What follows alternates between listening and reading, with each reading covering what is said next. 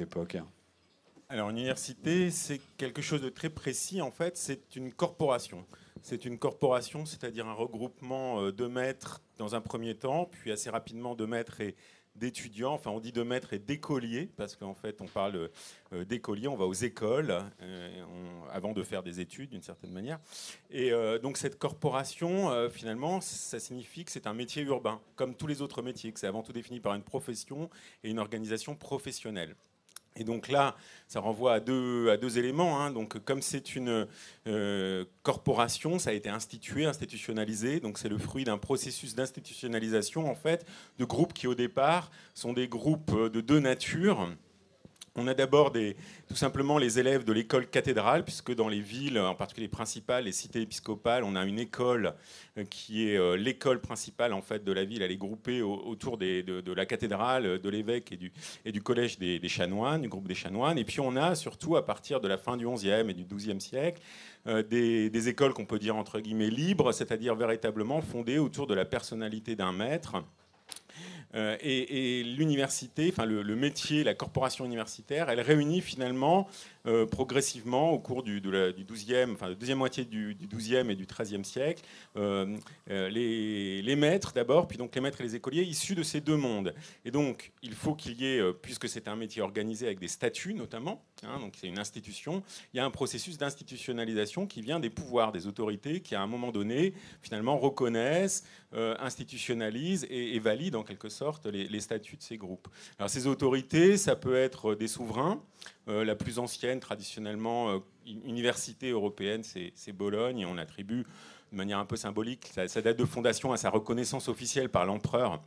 Frédéric Barberousse, on est en, en 1158 à Bologne. Et puis, euh, euh, dans le même euh, esprit, on a Henri de Plantagenet qui reconnaît l'université d'Oxford en 1167. Et pour la France, c'est bien sûr l'université de Paris, un peu en deux temps, reconnaissance par le roi en 1200, Philippe Auguste, puis par le pape en 1215. Mais très rapidement, en fait, les, souverains sont les, on va dire, les initiateurs. Mais de toute façon, pour pouvoir avoir le droit d'enseigner, il faut que l'évêque, même, si, même pour les maîtres entre guillemets des écoles libres, ait donné une autorisation officielle, ce qu'on appelle une licence d'enseignement, une licencia docandi, hein, qui, est à l'origine de notre euh, terme de licence aujourd'hui qui est une autorisation d'enseigner, euh, qui est une autorisation juridique, qui est délivrée par l'évêque et qui très rapidement, en fait, au regard des conflits assez nombreux qui vont opposer euh, les, groupes, on va dire, euh, voilà, de maîtres et d'écoliers qui échappent au contrôle de l'évêque dans un premier temps, puisqu'ils ne sont pas dans l'école cathédrale, ou qui ensuite n'y échappent pas, mais en fait sont en conflit très rapidement avec lui pour des raisons à la fois de nature de l'enseignement, de contexte, puis aussi parfois économique, parce que cette licencia, cette licence, elle est souvent monnayée, donc il faut payer. Et, et euh, tous les maîtres ne sont pas disposés à payer à l'évêque le droit euh, d'enseigner. Toutes ces tensions font qu'en fait très rapidement les, autorités locales vont être un peu dépossédées en fait de, cette reconnaissance officielle de l'université. C'est la papauté qui va véritablement prendre, euh, on va dire, le, contrôle de, l'autorisation d'instituer, de créer des universités, des nouveaux métiers, ou en tout cas qui va être perçue, dont l'autorité va être perçue comme indispensable à la reconnaissance officielle a posteriori. Et tout ceci parce qu'en fait, les maîtres et les écoliers sont des clercs. Donc on est dans l'Église. C'est un métier urbain, mais c'est aussi un groupe, l'université, un groupe de clercs, puisque alors on a des religieux, hein, et puis même les étudiants. Ils sont considérés comme des clercs mineurs, donc euh, ils ne sont pas forcément euh, destinés à faire euh, ensuite une carrière dans les ordres, mais du temps de leurs études, ils sont considérés comme relevant de la juridiction ecclésiastique. Donc c'est une institution finalement à la fois, on pourrait dire, urbaine, euh, c'est un métier urbain et euh, ecclésiastique, puisque euh, voilà, elle, est, elle est composée de clercs et, reconnue, pilotée par, par l'Église. C'est-à-dire que la destination d'une université, d'un étudiant, est-ce qu'il se destine à des métiers religieux ou pas du tout? Alors, bah, au XIIe siècle, on est dans un contexte où l'Église, véritablement, et c'est un des un des éléments qui explique la nature aussi urbaine de l'université dès le départ. Hein. Euh, on est dans un contexte où euh, l'Église, et en particulier justement euh, les, évêchés, véritablement, il y, a un, saut administratif. Ça devient vraiment une institution un peu administrative. Donc elle va avoir besoin de cadres pour la justice, notamment pour l'exercice de la justice, éventuellement pour la fiscalité, pour la gestion seigneuriale. Donc l'Église recrute en quelque sorte. Et, puis on est aussi au XIIe siècle au moment de l'essor d'un certain nombre de principautés et de pouvoirs royaux de type pro pré-administratifs, si on veut, qui aussi vont, parfois recruter, avoir des besoins, on va dire, en. Alors le terme est peut-être un peu euh, anachronique, mais intellectuel, enfin en tout cas avec des compétences savantes. Donc donc c'est les carrières qui s'ouvrent pour, pour la plupart. C'est quand même principalement des carrières ecclésiastiques, mais pour partie des carrières ecclésiastiques dans l'Église et pour partie des carrières ecclésiastiques au service du prince ou, euh, ou du souverain. Peut-être dites-nous un, mot de ce qui est euh, enseigné pour qu'on comprenne euh, bien les, matières. Et puis alors, vous voyez pas tous très bien les images, donc on va pas forcément beaucoup s'attarder dessus. Mais on peut voir voilà, comment est-ce qu'on étudiait à l'époque.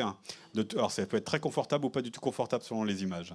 Alors juste la, la toute première, en fait, quand même, juste une seconde, encore avant. Euh, celle du sceau, juste pour vous montrer la dimension, on va dire, institutionnelle, c'est-à-dire qu'après, ça va se doter finalement d'une administration, il va y avoir un groupe qui va gérer l'université en tant que telle, hein. et euh, par conséquent un chancelier des universités, donc quelqu'un qui va délivrer les documents officiels au nom de l'université, et là, vous avez un sceau euh, qui, manifeste à la fois la dimension religieuse, hein, puisqu'on a la Vierge en majesté avec l'enfant Jésus sur, sur son, sous, son, bras, et puis en dessous, représentait juste en dessous un couple d'un maître et d'un étudiant en fait qui, est en situation d'enseignement et de part et d'autre un évêque et de nouveau euh, la Vierge. Donc euh, l'autorité épiscopale, la dimension ecclésiastique, elle est très très présente et, euh, et, la dimension administrative, elle est aussi bien sûr là à travers la fonction même du sceau. Alors sur les situations d'enseignement, on est dans le cadre d'une structure assez qui est pour partie, pour grande partie héritée en fait du Moyen Âge, du haut Moyen Âge, en tout cas de l'époque antérieure. Euh, qui repose d'abord sur ce qu'on appelle la faculté des arts. Les facultés, c'est justement les unités d'enseignement, si on veut, enfin les, regroupements des, disciplines. La faculté des arts, c'est euh, l'enseignement de ce qu'on appelle le trivium et le quadrivium, c'est-à-dire les disciplines considérées comme fondamentales et propédutiques à toute étude. Euh, euh, postérieure, éventuellement approfondie ou pas. Donc on a d'abord trois disciplines entre guillemets littéraires, hein, la grammaire, euh, la rhétorique et, la dialectique, et puis quatre disciplines que nous on qualifierait de, scientifiques, l'arithmétique, la géométrie, l'astronomie et la musique et les quatre étant considérés comme des, sciences. Donc ça, c'est la faculté des arts, c'est là qu'on trouve le plus grand nombre d'étudiants. Et puis à côté, on a ensuite des, études plus approfondies dans trois domaines. Euh, la théologie, bien sûr, la science de Dieu. Le, le, terme de théologie est inventé au XIIe siècle, hein, dans le cadre de cette approche qui se, veut rationnelle de la foi et des choses sacrées. Donc la théologie, euh, le droit, bien sûr, droit canonique, c'est-à-dire de nouveau droit de l'Église avant toute chose, mais aussi de plus en plus droit civil, c'est-à-dire droit romain, qui est, on va dire, en partie redécouvert au XIIe siècle, et puis la médecine. C'est les trois euh, enseignements qui ne sont pas délivrés en revanche partout dans toutes les universités. La faculté des arts, on en trouve partout, c'est la, la, base de l'université. Médecine, droit ou théologie existe, parfois il y en a qu'une, parfois il y en a deux, parfois il y en a trois selon les lieux. Et c'est un enseignement très euh, magistral, comme vous le voyez, puisqu'en fait, toute l'iconographie dont on dispose, là c'est un cours de droit à Bologne au XIVe siècle, les enluminures précédentes, c'était des cours de théologie à Paris euh, au XIVe siècle ou au XVe siècle. On a, en fait, vous voyez, ce qui est au cœur de l'enseignement, c'est la lecture on a un maître qui est en position vraiment de magistère et pas uniquement d'enseignement. C'est-à-dire, vous voyez, il est sur une chaire, il est sous un dé ici, comme, euh, comme euh, les sacrements à certains moments, comme le souverain aussi à d'autres moments. Donc, il est vraiment en position d'autorité.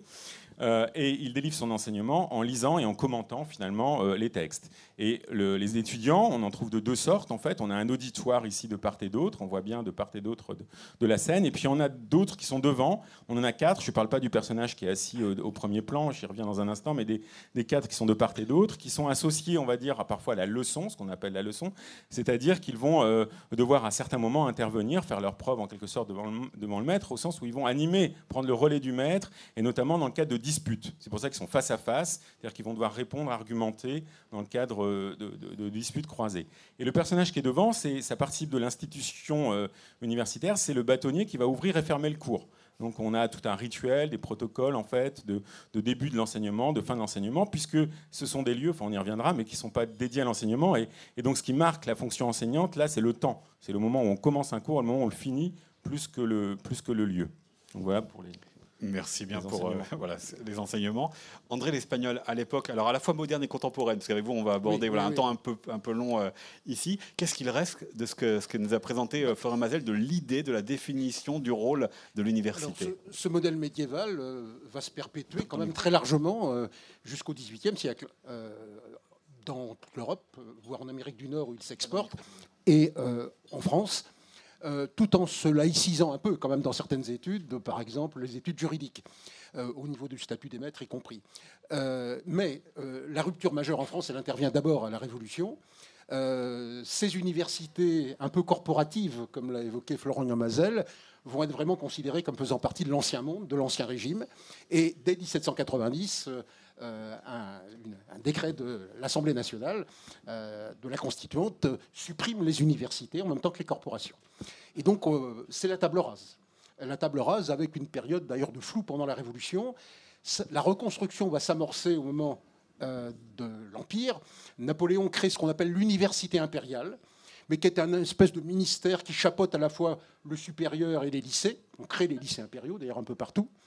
Et en fait, c'est à partir des années 1808 université impériale et 1840 que se recrée un système d'enseignement supérieur en France qui est fondé principalement sur, alors le terme est un peu dans la continuité du Moyen Âge, on va créer des facultés disciplinaires, des facultés disciplinaires, euh, quatre facultés essentiellement, euh, droit, alors la théologie, euh, pas aux oubliettes, lettres, qui inclut la philosophie et la théologie, euh, médecine et pharmacie, euh, et puis science, qui va être la novation quand même du début du 19e siècle. Le point important, c'est qu'on passe désormais d'un monde universitaire qui était sous la houlette de l'Église, vers un monde universitaire qui non seulement se laïcise, mais qui passe sous la tutelle de l'État. L'université impériale, c'est cela.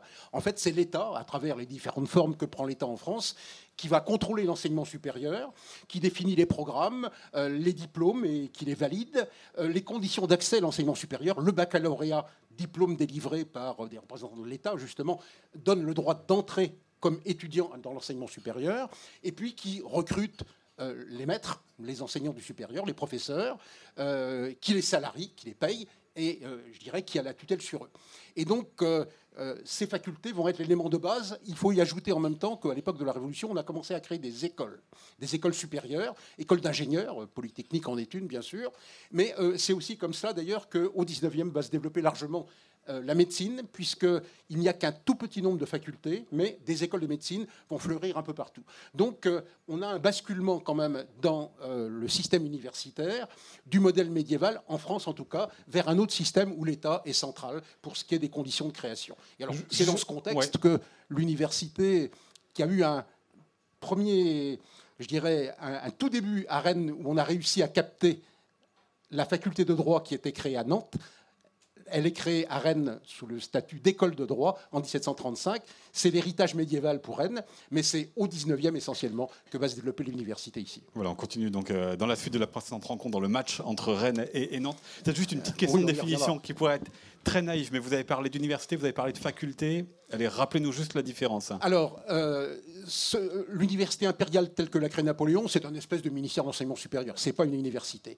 Et euh, ce qui se crée au 19e, ce sont des facultés. Des facultés disciplinaires et localisées dans telle et telle ville. Par contre, euh, il y a une loi qui va modifier le système en 1896.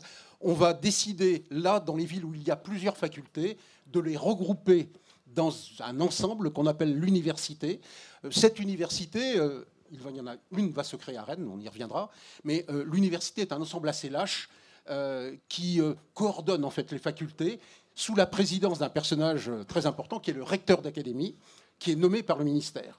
Et donc ce recteur préside le conseil d'université, ce qui veut dire que la tutelle des facultés par le ministère, elle se continue par le biais notamment du rôle du recteur. Voilà, vous avez aussi été recteur dans deux académies dans votre ça. passé. Et ça, c'est le modèle qui va durer jusqu'en 1968. Voilà, hein. donc après, qu'est-ce qui se passe dans notre époque contemporaine? Alors, Une nouvelle rupture? bah, La mutation, c'est lié à la crise de 68. On est dans le très contemporain et beaucoup d'ici, des gens ici présents l'ont vécu.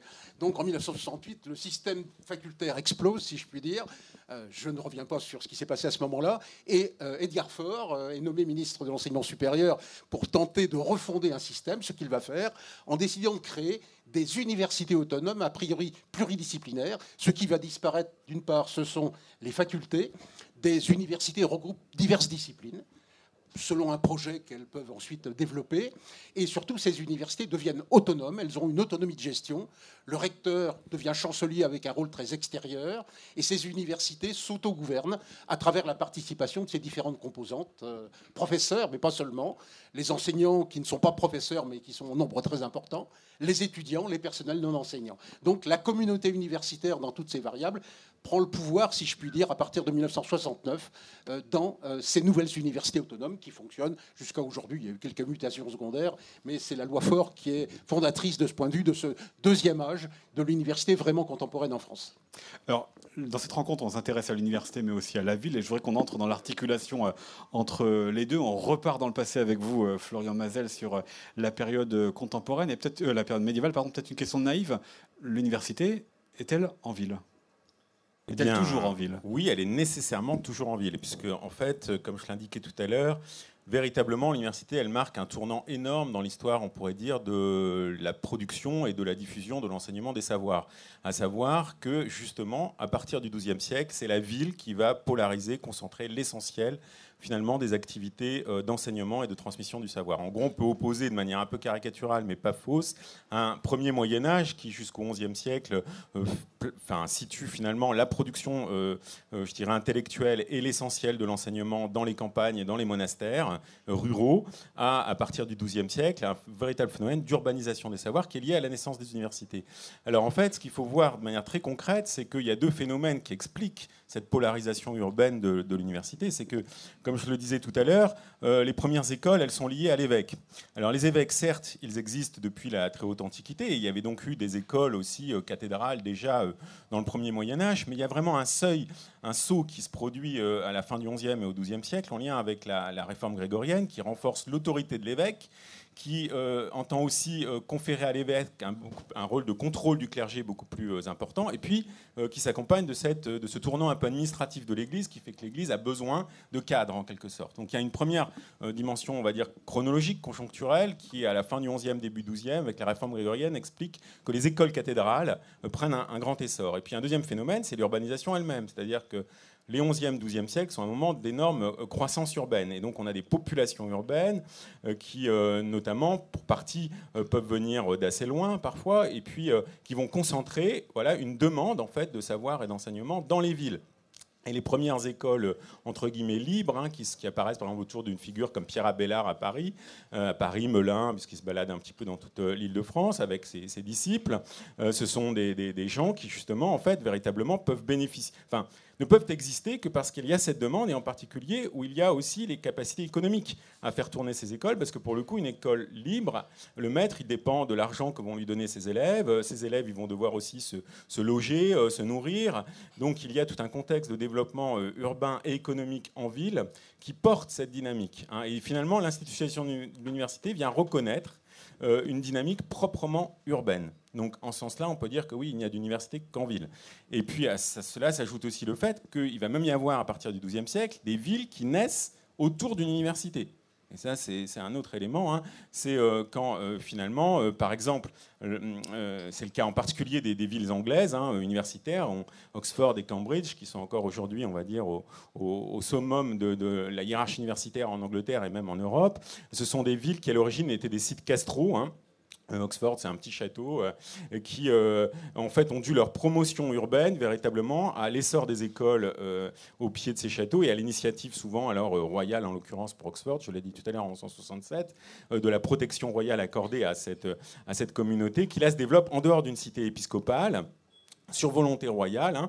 Euh, il y a vraiment le, souhait que, finalement euh, cette université échappe à un contrôle ecclésial. On est dans un contexte de tension très forte entre le roi et l'Église en Angleterre. Et, euh, et finalement, l'afflux de population, l'afflux d'étudiants à Oxford va créer une véritable petite ville.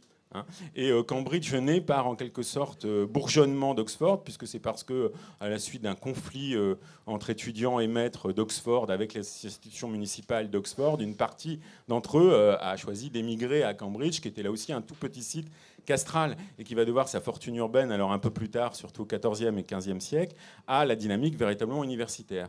Donc, donc oui, ville et université véritablement sont, sont, sont, sont, jumelles, sont jumelles au Moyen Âge. Avec euh, des lieux qui sont déjà faits pour ça? Alors non.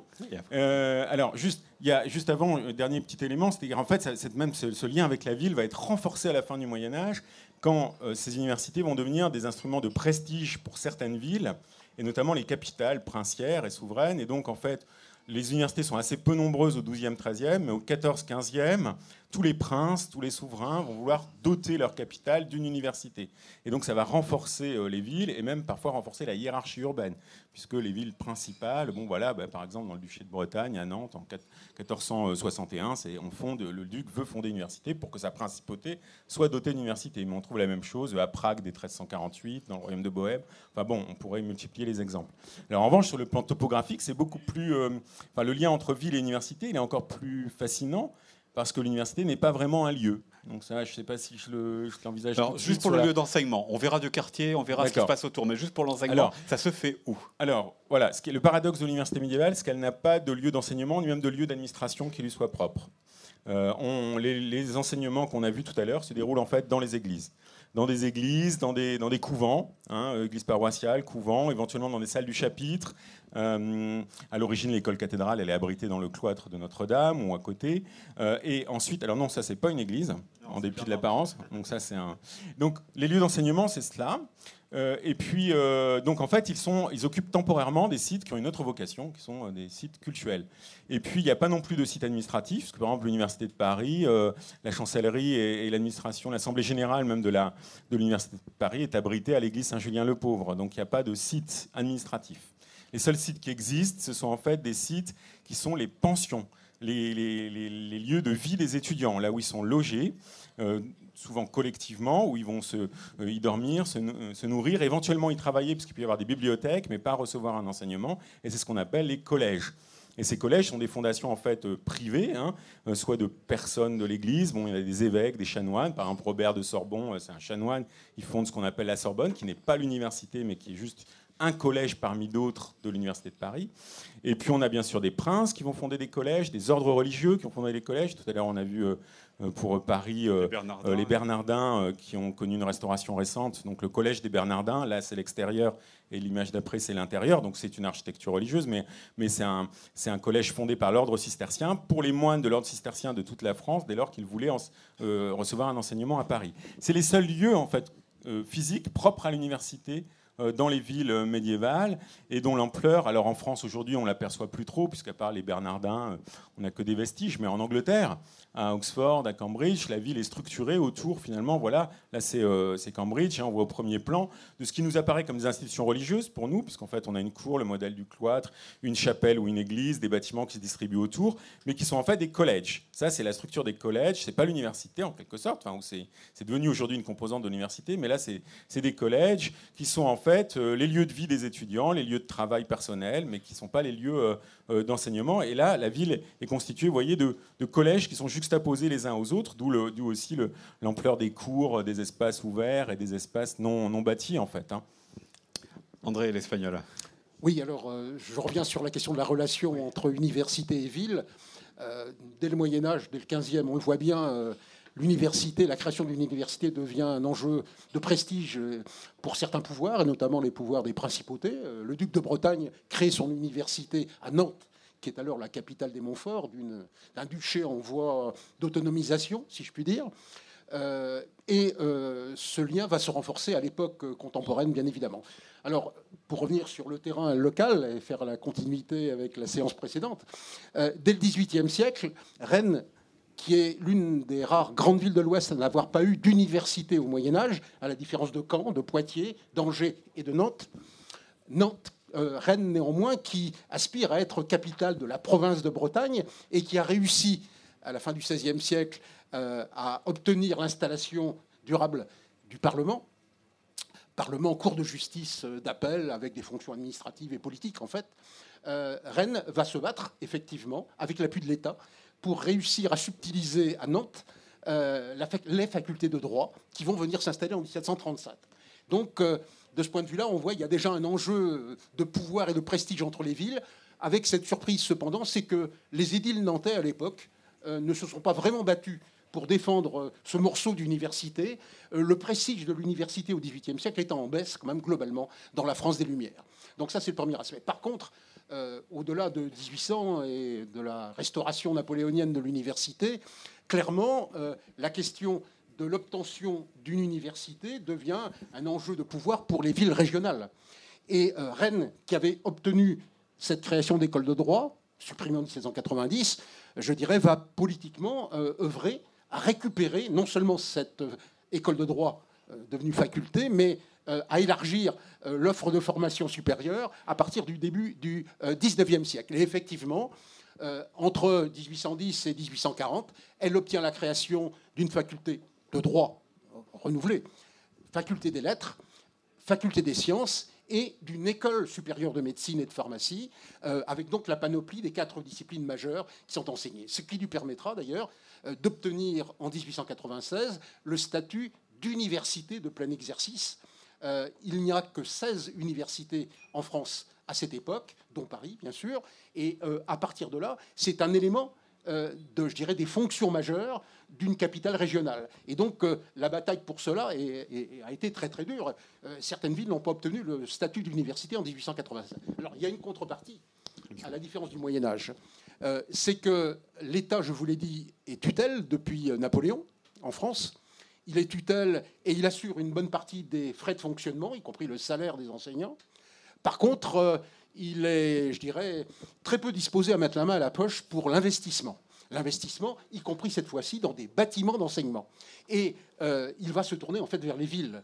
Et ce sont les villes qui vont investir dans l'immobilier universitaire au 19e et début 20e siècle. Et c'est le cas de Rennes. Alors, euh, si on peut le voir à travers quel, document, Rennes, d'abord, dans un premier temps, héberge dans l'hôtel de ville, dans l'aile nord de l'hôtel de ville, euh, certaines des facultés. Je crois que la faculté des sciences y a fonctionné quelque temps, euh, avec, y compris, on dit, tous les, toutes les conséquences des effets des travaux pratiques.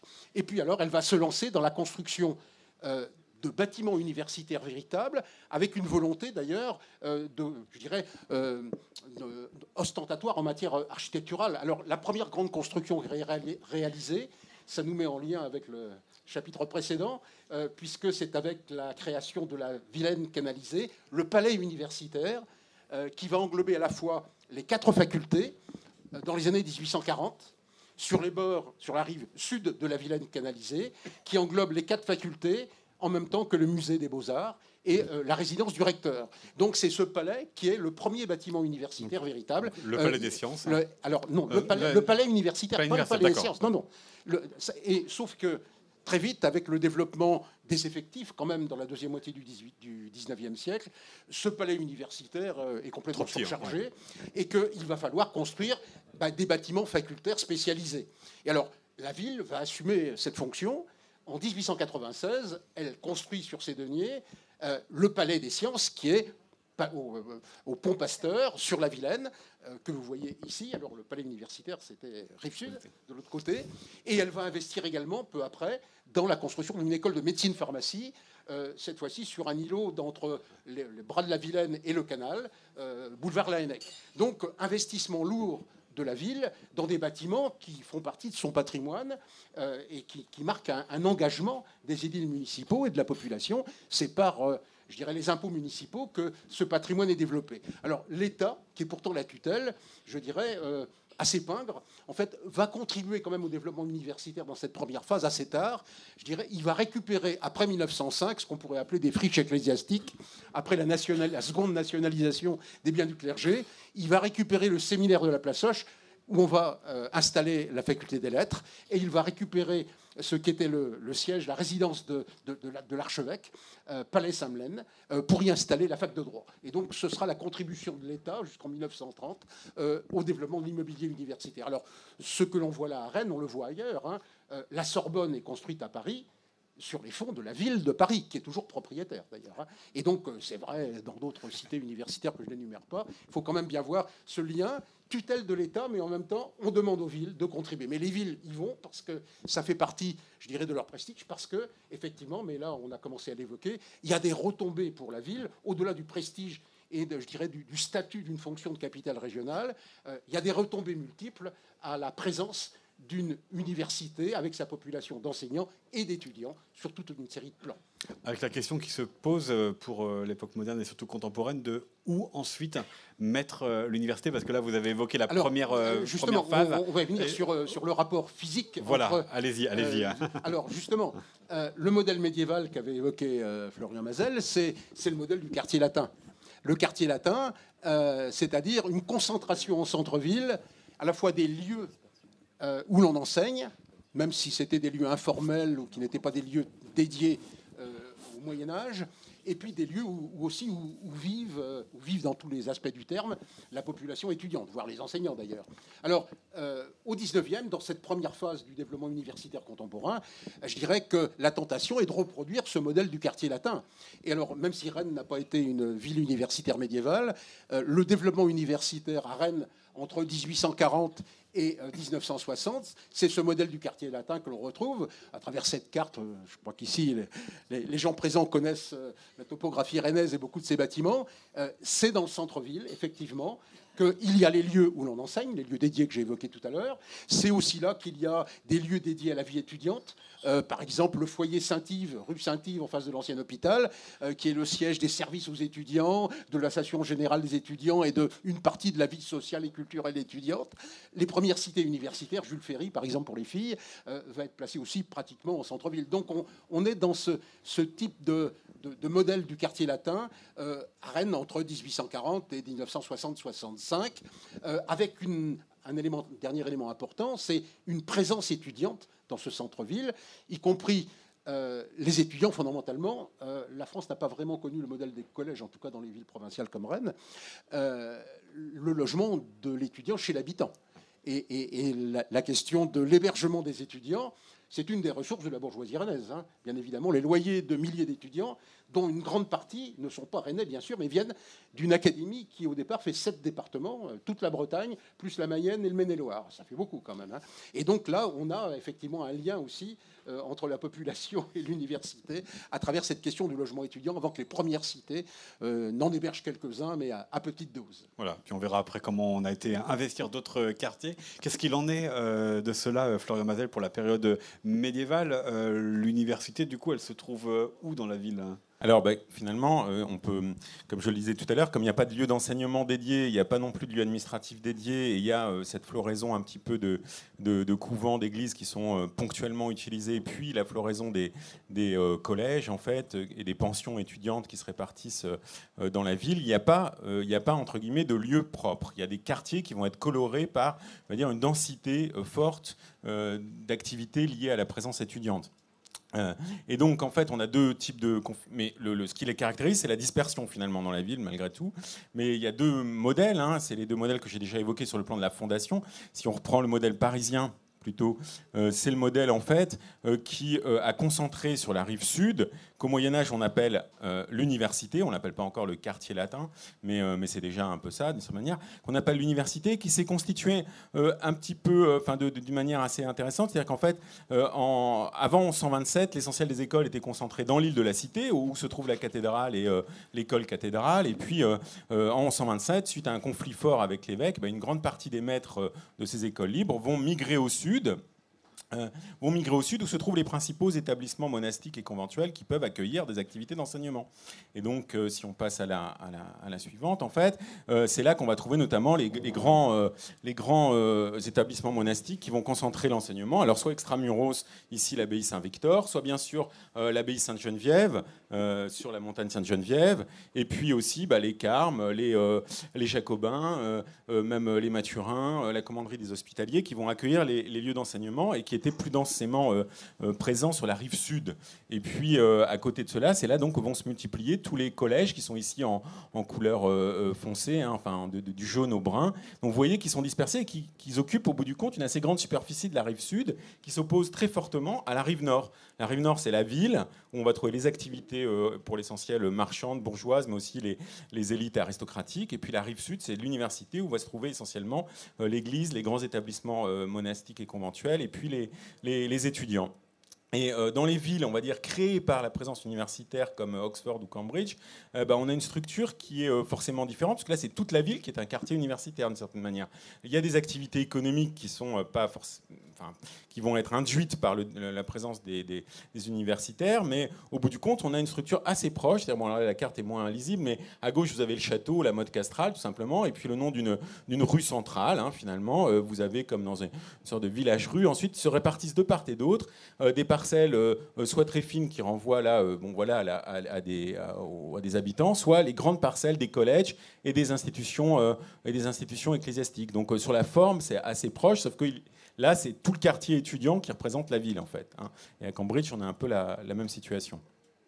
Et donc voilà, ici, vous voyez, en noir, hein, c'est la structure des collèges qui sont répartis finalement là dans, dans toute la cité. La cité n'est qu'une université, n'est qu'un quartier universitaire. Donc il n'y a pas de lieu, mais il y a des quartiers très fortement marqués par l'emprise universitaire. Et qu'est-ce que ça apporte, ça, alors aussi bien pour les époques plus récentes que les époques anciennes, d'avoir une concentration, d'avoir finalement un quartier qui devient une, une université? Comment ça colore la ville? Comment ça participe au développement de la ville? Alors, c'est des quartiers qui sont démographiquement, je dirais, et socialement très typés.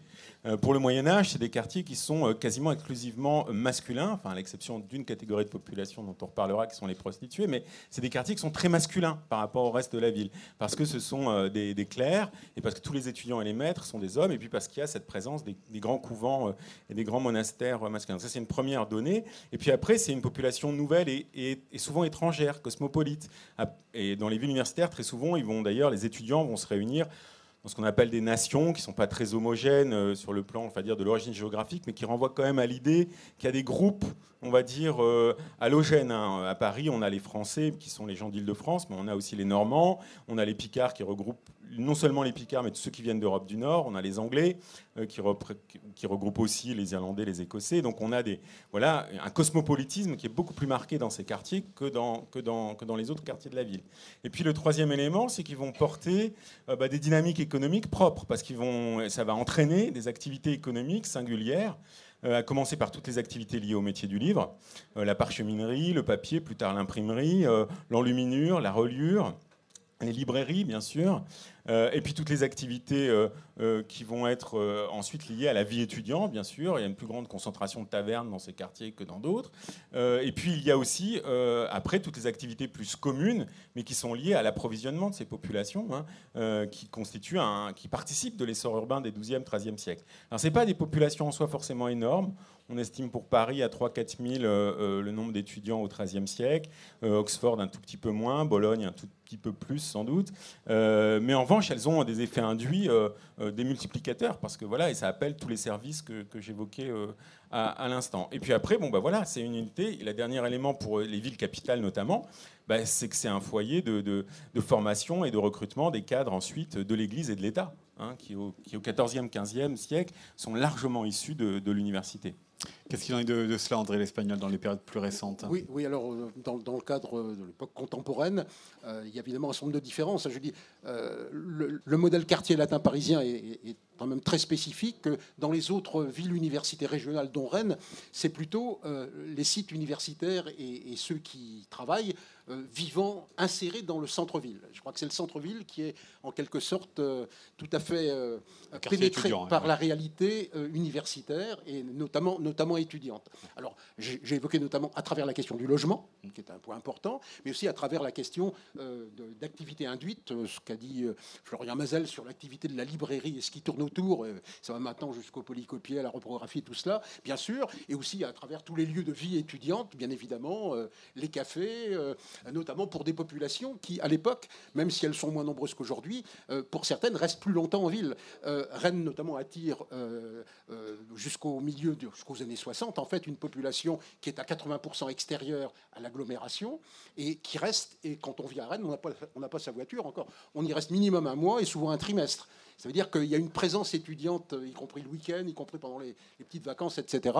Et donc, euh, euh, avec, euh, je dirais pas qu'il y a une spécialisation nationale comme à Paris au XIIIe siècle, mais jusqu'aux années 60 et l'émergence du pôle brestois, la présence des étudiants bas-bretons à Rennes était un fait très typé, avec d'ailleurs des cafés qui étaient les lieux spécialisés de leur présence et leur rôle dans l'émergence de ce qu'on appellera par la suite la rue de la soif n'était évidemment pas neutre. Donc, il y a là tout un, un ensemble de pratiques sociales que l'on on voit émerger euh, dans, les villes universitaires.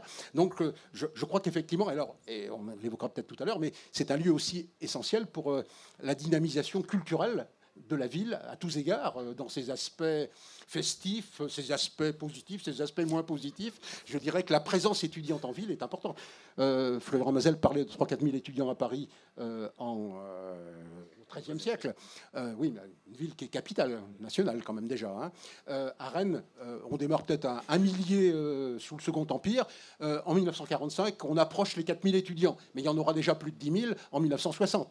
Donc il faut voir l'effet cumulatif, mais on en parlera peut-être tout à l'heure, de cette massification de l'enseignement. Mais déjà 4000 en 1939 ou 45, ça pèse sur une ville qui n'est pas une ville gigantesque. Je dirais que la présence étudiante non seulement pèse, mais contribue euh, à animer cette ville euh, que certains voyageurs décrivaient comme extrêmement terne et un peu triste, mais la vie étudiante est un élément de compensation quand même. Absolument. Poursuivons justement, parce que le nombre d'étudiants que vous avez euh, évoqué à partir des années 60 et, au-delà bah, fait que le quartier latin de Rennes il devient très très vite euh, euh, engorgé. on crée du coup des... Alors, on, imagine d'abord beaucoup de modèles différents. Comment on en arrive à, l'état actuel de la ville, la création de quartiers universitaires? Alors, si, si l'on accepte le modèle des villes-universités comme Oxford, c'est un problème qui se pose dans toutes les villes je dirais en tout cas de l'Occident, à partir des années 60, euh, la, démocratisation de l'accès au supérieur, euh, l'entrée dans l'ère de l'université de masse sont deux ou trois étapes. Euh, change la nature du problème et, va poser la question est-ce qu'on peut continuer dans un périmètre aussi restreint euh, que celui qui était, par exemple, le périmètre universitaire rennais euh, autour de 1960 La question est posée dès le lendemain de la guerre et à Rennes, le fait intéressant, c'est que dès 1945, un, un, recteur un peu visionnaire qui s'appelle Philippe Wolff, qui était prof de littérature américaine d'ailleurs, imagine tout de suite qu'il faut en sortir complètement et créer un campus unique à l'extérieur du centre-ville et il propose un schéma de développement avec l'aide d'ailleurs de l'architecte de la ville qui est le directeur de l'école d'architecture Le Fort, un projet euh, tout à fait euh, spectaculaire euh, d'extension au-delà de la voie ferrée qui va vers Saint-Malo sur la zone qui fait Pontchaillou-Villejean. Euh, jusqu'à la ZUP actuelle euh, qui n'existe pas, euh, incluse. Donc bah, un grand projet de campus unique pour les quatre facultés, des cités étudiantes, des terrains de sport, des logements pour les personnels, etc. etc. Un modèle à l'américaine, il le dit clairement, qui va être validé par le maire universitaire, d'ailleurs à Rennes, le géologue Yves Milon, et par le ministre de la Reconstruction de l'époque, Raoul Dautry. Donc ce projet, dès 1945-46, est posé.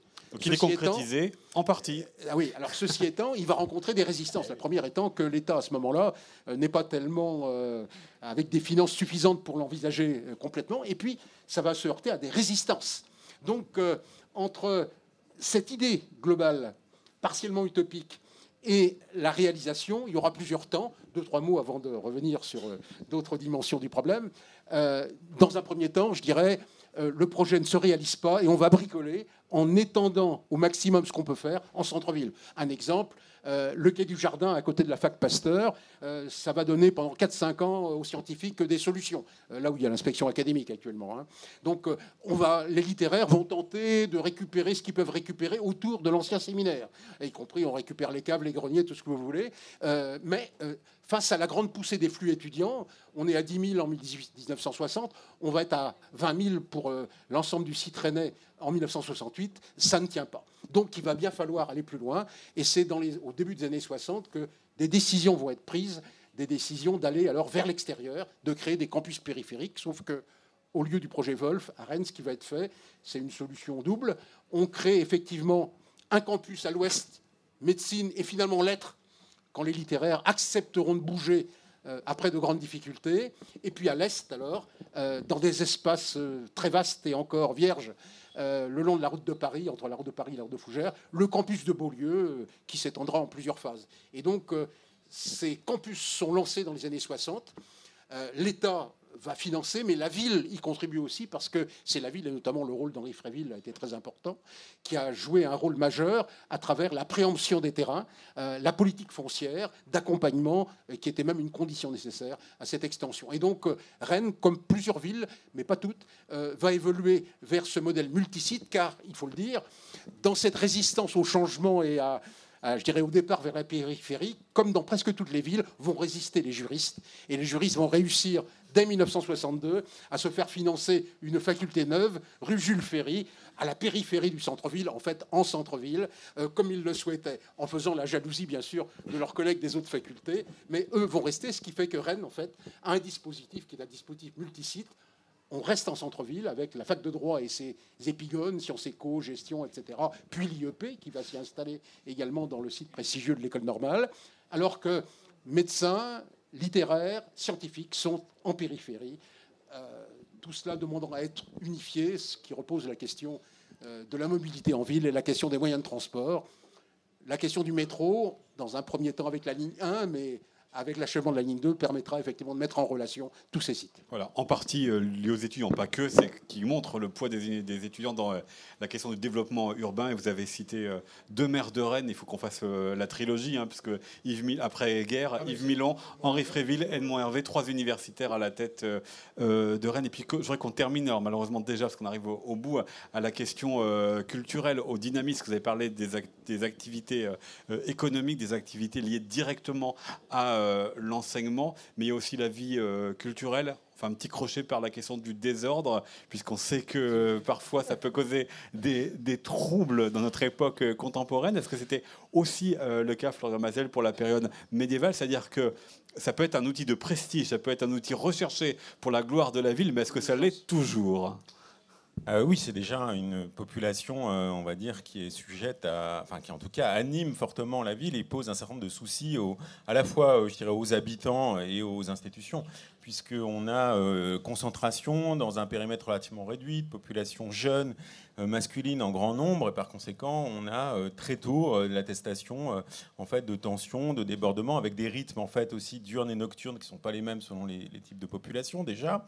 Euh, et, par conséquent, un certain nombre de nuisances qui sont liées notamment, bien sûr, bah, de nouveau à la présence des tavernes, à la question de la de l'ivresse publique, et puis à la question de la prostitution qui se développe assez massivement dans ces, dans, ces quartiers, euh, et par conséquent aussi de la criminalité euh, spécifique qui peut ou pas être associée à ce type de...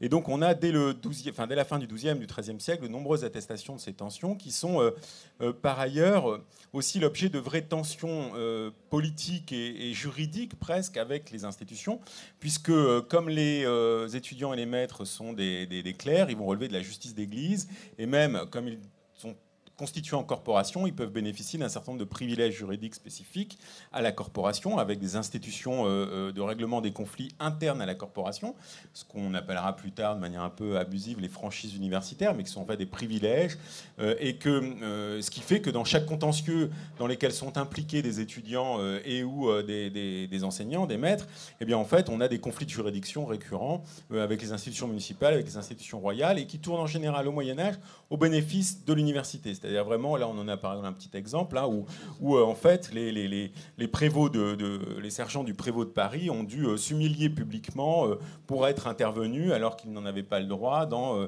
des opérations de police et de justice aux dépens des étudiants.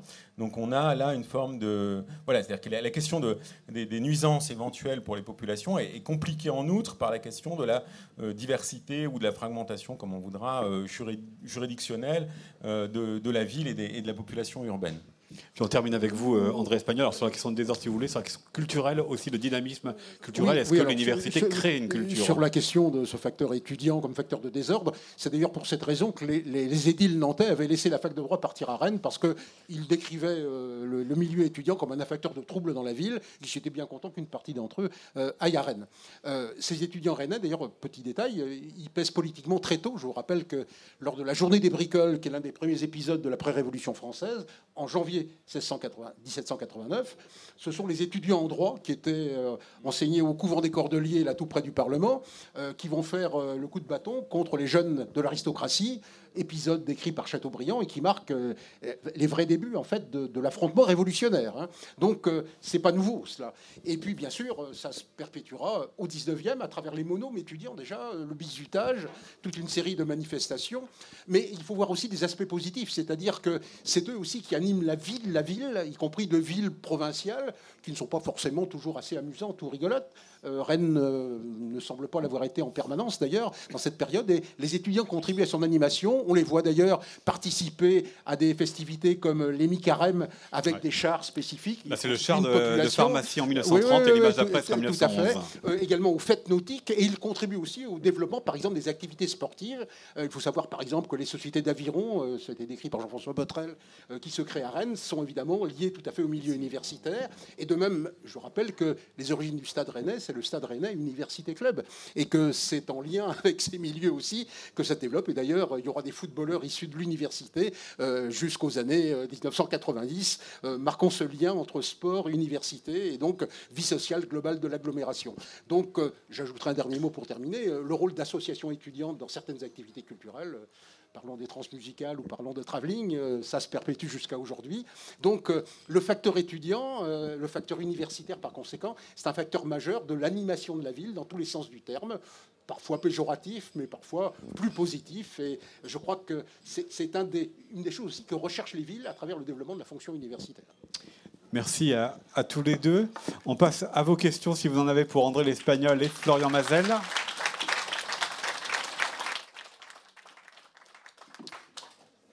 Qui aurait euh, une première question Alors, tout au fond, là-bas. Pour euh, cet exposé intéressant.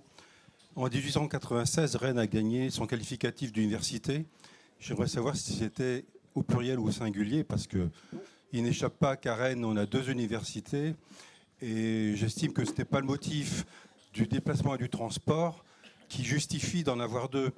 Donc, euh, pouvez-vous nous dire quelle chapelle il y avait à défendre pour pas qu'on ait une seule université à Rennes? Non, non, c'est que dans la loi de 1896, euh, il s'agit de créer, de créer dans chaque capitale régionale qui dispose des quatre facultés, euh, droit, lettres, sciences, médecine, de les regrouper dans une université dont l'unité est garantie d'ailleurs par le fait que le recteur, je l'ai dit, est le président du conseil d'université. Donc c'est une seule université, c'est le modèle national jusqu'en 1968. C'est seulement après 1968, lorsque Edgar Faure, à travers sa loi, propose la création d'universités autonomes, que le nombre d'universités dans les grands pôles universitaires euh, peut être variable en fonction de différents choix, en fonction du nombre d'étudiants présents. Euh, à Paris, on va créer 13 universités. Et dans toutes les villes les grandes villes provinciales, c'est deux ou trois universités. Euh, on en crée trois à Lille, euh, trois à Marseille, euh, trois à Strasbourg, deux à Clermont-Ferrand, deux à Rennes. Alors après, on peut discuter les critères de division, les critères de partition qui sont complexes. C'est un autre sujet. Mais en tout cas, c'est un modèle national. C'est pas du tout spécifique à Rennes et à l'université de Rennes. Après 68, on a créé sur les pôles régionaux généralement deux ou trois universités. Monsieur. vous n'avez pas tellement parlé de la Sorbonne, c'était une faculté ou une université non, la Sorbonne n'est ni l'un ni l'autre. À l'origine, au Moyen Âge, c'est euh, un collège. Donc c'est juste une pension euh, euh, qui, voilà, où qui loge des étudiants, où des étudiants sont, sont logés, nourris, peuvent y travailler, mais ne reçoivent pas d'enseignement. Donc ce n'est ni une faculté, qui est une unité, on va dire, disciplinaire d'enseignement, ni l'université, qui est le métier qui, les, qui regroupe les membres enseignants et, universitaires. Et en fait, ce qui est intéressant, c'est que comme ces collèges sont les seuls lieux finalement euh, physique en quelque sorte. effectivement, ils vont petit à petit, euh, euh, on va dire, identifier, enfin polariser l'identité universitaire. Et donc, on va avoir cette appellation de l'université. Au Moyen Âge, on dit l'université de Paris, hein. on ne dit pas du tout la Sorbonne. La Sorbonne, c'est une appellation très, très contemporaine en fait. Hein et qui va étendre en fait l'appellation d'un collège, qui était un collège prestigieux, c'était le, le plus ancien en fait, et celui qui accueillait aussi un grand nombre d'étudiants, qui va l'étendre à l'ensemble des, finalement voilà des, membres de l'université de Paris. Mais c'est presque une métonymie en fait, hein, et pas voilà. Mais en tout cas, c'est pas une institution en tant que telle euh, universitaire. Merci. Alors, je vois, si on peut éteindre la musique en même temps, ce serait euh, l'idéal. Euh, on va prendre une nouvelle question, s'il vous plaît. Oui, à droite. Alors, Merci. Je voulais vous demander quelle était la date d'entrée des femmes dans les différentes universités. Qui répond Savoir quelle période ça se passe? Non, non, fin 19e siècle. Fin 19e siècle. Euh, dans l'espace. Pardon. De manière très minoritaire. C'est-à-dire que c'est quelque chose qui, démarre euh, avant la guerre de 14, mais je dirais à dose très homéopathique à ce moment-là. Mais alors qu'au Moyen Âge, c'est ça n'existe pas. Hein. Je parle sous contrôle de Florian Mazel. Hein. Pas du tout. Madame demande s'il y a eu des lois pour favoriser l'entrée, c'est ça? Pour autoriser l'entrée je pense pour la délivrance des diplômes, si, si, je pense qu'il y a. Oui, oui, oui, si, si. Je pense pour la délivrance des diplômes euh, au début du XXe siècle, il y a dû avoir. Et pour l'accès à la fonction aussi d'enseignant-chercheur. De, Euh, mais euh, mais il y a- je pense que oui, oui, si, si. Oui, et puis ça a été conditionné aussi par le développement d'un enseignement secondaire pour les jeunes filles. Donc, euh, tout- je dirais, c'est il y, a- il y a les deux étapes, quoi. Et donc, ce qui fait que ça arrive assez tardivement euh, dans, dans- dans le système universitaire. Mais- Une, une autre question? Rapidement, monsieur. Allez, allez, je répéterai là. Vous n'avez pas cité Montpellier, pourtant Montpellier me semble avoir été une des premières facultés de médecine de France. Monsieur oui, non, dit mais qu'on n'a pas cité Montpellier, Oui, oui, qui non, était l'ai- l'une des premières facultés de médecine de France. Non, non, mais j'ai pas cité du tout toutes les universités, c'est impossible, même pour la- en 1500, on est bien d'accord. Euh, euh, donc après, oui, non, mais chaque université. Alors, c'est vrai qu'en France, l'université de Montpellier, elle a une coloration spécifique parce qu'elle est la seule à avoir enseigné la médecine. Euh, mais par ailleurs, c'est à l'échelle européenne qu'il y a très peu d'universités euh, de médecine en fait. Au Moyen Âge, la principale c'est Salerne en Italie euh, du Sud, et, en fait, les enseignements de médecine sont relativement rares. Donc en France, c'est Montpellier qui effectivement est assez spécifique. Une autre originalité de Montpellier, d'ailleurs, au passage, c'est que c'est pas une cité épiscopale. Il n'y avait pas d'évêque, donc justement. il y avait pas, c'est ce qui explique aussi que ce soit la discipline qui est perçue à l'époque comme la plus profane qui s'y soit développée. C'est une ville castrale, une ville châtelaine, sur le modèle. Alors, elle n'a pas eu un- une coloration universitaire aussi forte qu'Oxford ou euh, Cambridge, mais un, et c'est pas l'université qui est à l'origine du développement urbain de Montpellier en tant que tel, mais ça y a participé et ça donne à la ville un profil tout à fait singulier. À côté de la médecine à Montpellier, il y a eu le droit aussi, mais pas la théologie. Donc, les universités, elles ont des profils, et les villes universitaires, elles ont des profils parfois assez, euh, assez, euh, assez singuliers. Donc, Montpellier en est une en, France. Et d'ailleurs, l'université de Montpellier est celle qui dispose aussi actuellement des archives universitaires les plus anciennes de France, et notamment d'archives médicales. quoi. Donc, ça- Tout à droite, monsieur. Euh, oui, bonjour. Euh, c'est juste pour demander qui sont les étudiants? Est-ce qu'il y a une ouverture euh, au niveau des classes sociales ou enfin classes sociales au Moyen Âge Mais qui sont-ils? Alors, pour, la, pour ceux qu'on connaît euh, à partir du 12e, 13e, à la fin du Moyen-Âge, euh, ils sont pour l'essentiel euh, d'abord issus de la petite aristocratie, euh, surtout à partir du moment fin 12e et surtout 13e siècle, où on peut dire que les grades universitaires peuvent favoriser un processus d'ascension sociale. C'est-à-dire qu'on commence à avoir des trajectoires euh, d'individus qui, euh, on va dire, montent socialement grâce entre guillemets, à leurs talents, compétences euh, reconnus par des, des grades, des diplômes universitaires. Donc, mais on est quand même dans des élites, c'est-à-dire qu'on est dans la petite aristocratie et on est dans. Alors ça c'est et puis on est aussi dans toutes les régions, toute l'Europe méditerranéenne. hein. On a une chevalerie urbaine, mais donc c'est aussi la petite aristocratie, mais urbaine, vraiment dans les villes, qui nourrit ces étudiants. Et puis c'est les mêmes familles qui fournissent les chanoines, les prêtres. De toute façon, il faut avoir des moyens.